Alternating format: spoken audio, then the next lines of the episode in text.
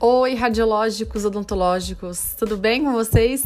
Gente, hoje nós vamos abordar um tema que para mim, além de ser muito importante, ele é muito especial. É sobre osteoporose e odontologia. Qual é essa relação e o que você tem que saber e por que você tem que saber para ser um dentista diferenciado. Ele sempre foi importante para mim e agora vem ganhando muita força e atenção por parte dos profissionais de todas as áreas da saúde. Por quê? Porque a osteoporose é uma doença óssea sistêmica considerada pela OMS, Organização Mundial de Saúde, um problema de saúde pública mundial, porque ela tem altas taxas de morbidade e de mortalidade e que aumentam a cada dia. E ela acaba por manifestar características nos tecidos ósseos do complexo estomatognático. Então, por isso ela se tornou um tema muito importante, relevante na odontologia e é especial para mim porque é a minha linha de pesquisa desde quando eu fui aluna de graduação. E aí levei para o meu mestrado, doutorado e atualmente ela se tornou realmente a minha linha de pesquisa na qual eu publico artigos científicos. Então, a osteoporose, ela possui manifestações orais de interesse para o, cirurgião, para o cirurgião dentista. Então, é, durante os anos é, muitos avanços científicos e tecnológicos foram acontecendo, nos ajudando a entender cada vez mais sobre essa doença e como nós, dentistas, vamos poder atuar quando o assunto for osteoporose. Então vamos lá. Primeiro, ponto que vocês têm que saber: o que é a osteoporose? Ela é uma doença óssea caracterizada pelo enfraquecimento dos ossos, deixando esses ossos mais frágeis e, portanto, aumentando o risco de ocorrerem fraturas em consequência a traumas de baixa intensidade. Por exemplo, sentar numa cadeira, subir uma escada. Traumas estes que vão acometer principalmente os ossos da bacia, do fêmur e do antebraço. E essa doença, pessoal, nas últimas décadas, ela tem atraído atenção especial é, em todos os profissionais da área da saúde, porque os números de casos não param de subir, acometendo homens e mulheres, tá? O, o aumento da expectativa de vida e o envelhecimento da população, então, são fatores que causam é, o maior número de aumento dessa doença na população. E além disso, a gente tem um fator agravante que é o fato da doença ter um caráter de progressão silenciosa. O que, que é isso? A maioria das pessoas, os pacientes, não relatam dor, por isso que ela é conhecida como uma doença silenciosa. Então, o diagnóstico ele é confirmado, em grande parte, quando já houve perda considerável da densidade mineral óssea que está aí entre 30% a 40%, resultando então numa fratura de algum osso do organismo. E como que é feito esse diagnóstico da osteoporose? Ele é dado por um médico reumatologista por meio da interpretação dos resultados do exame chamado densitometria óssea, que avalia a densidade mineral óssea nessas três regiões, na coluna, na cabeça do fêmur e no antebraço.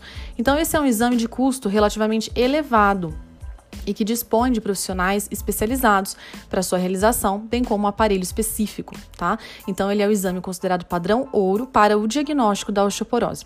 O risco para a doença, ele vai ser obtido a partir de resultados de um T-score em cada sítio avaliado, na coluna, no antebraço ou no fêmur. Então esses valores eles vão ser expressos em estatística, como um desvio padrão da média, tá? Dos valores médios mensurados em adultos e jovens de uma determinada população.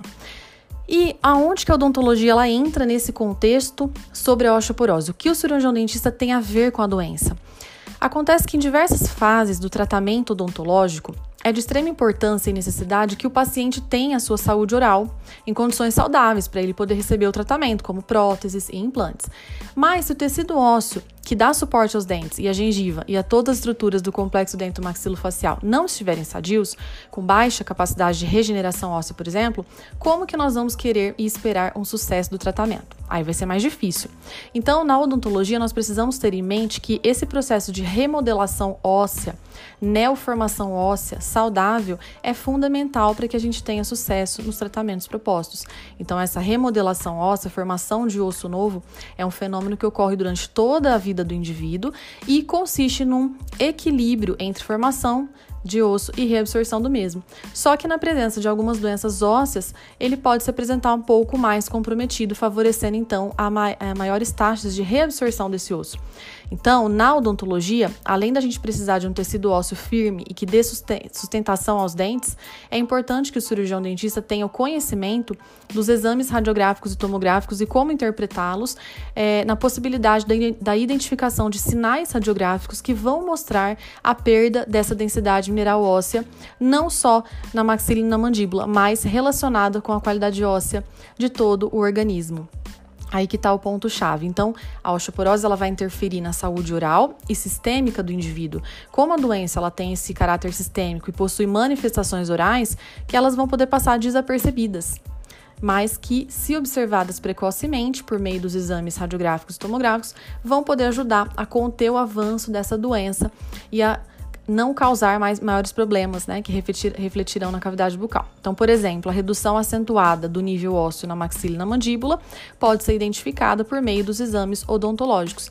Com esse intuito, diversas pesquisas são realizadas, já foram e são atualmente inclusive por mim, para avaliar quais seriam então esses sinais e sintomas que podem se manifestar nos tecidos bucais e peribucais precocemente à instalação da doença, ou seja, sinais que vão mostrar que o seu paciente está já perdendo massa óssea considerável e não só na maxila e na mandíbula, mas no corpo todo. Então, é, aspectos quantitativos, nós conseguimos avaliar é, por meio das imagens é, e realizar medições, medidas de osso em radiografias panorâmicas e em tomografias para predizer se está tendo já uma diminuição considerável da massa óssea desse organismo. Tá? E alguns aspectos qualitativos também que se referem à qualidade desse osso também já podem ser observados nas radiografias e tomografias. Então, são avaliações que já estão bem determinadas na literatura, têm um peso científico e nós hoje já podemos colocar no laudo tomográfico que tipo de osso é aquele, qual que é a característica daquela cortical e daquela densidade óssea. Tá? Então é, é, interessante acompanhar todo o desenvolvimento tecnológico na área do diagnóstico odontológico. Então hoje nós temos a tomografia que ela veio para auxiliar e muito a odontologia e por meio desse exame a gente consegue ter com precisão qual que é a qualidade desse tecido ósseo tá? E daí fazer a sua correlação com uma série de fatores de risco para a osteoporose, que dentre eles estão ser do sexo masculino ou feminino, ser fumante, é, fazer ingestão de bebidas alcoólicas ou não, realizar ou não exercícios físicos, a, a, raça do indivíduo, se é de origem branca, caucasiana ou se é de origem da raça negra, tá? Então as imagens elas mostram sinais já que demonstram maiores ou menores perdas de osso. Tá?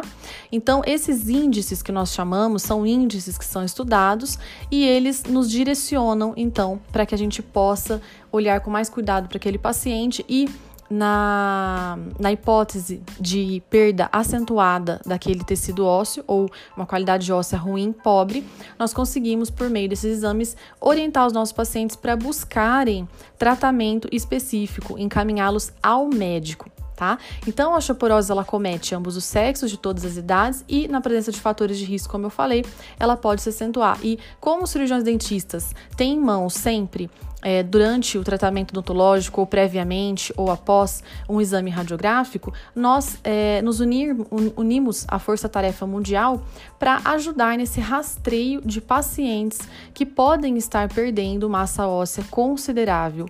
Então, uma vez perdida, a gente não consegue fazer com que o paciente ganhe novamente a massa óssea, mas sim ele consegue é, estabilizar e não perder tanto é, quanto ele perderia se não tivesse identificado a tempo tá?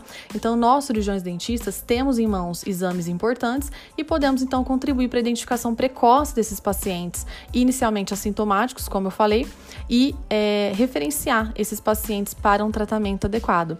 É isso, pessoal. Espero que vocês tenham gostado de saber um pouco a mais do que, que a nossa odontologia é capaz de fazer em prol do nosso indivíduo, visando sempre o melhor tratamento e priorizando a sua qualidade de vida. Um beijo! Não se, não se esqueçam de me acompanhar aqui e ouvir os outros podcasts. Conto com vocês.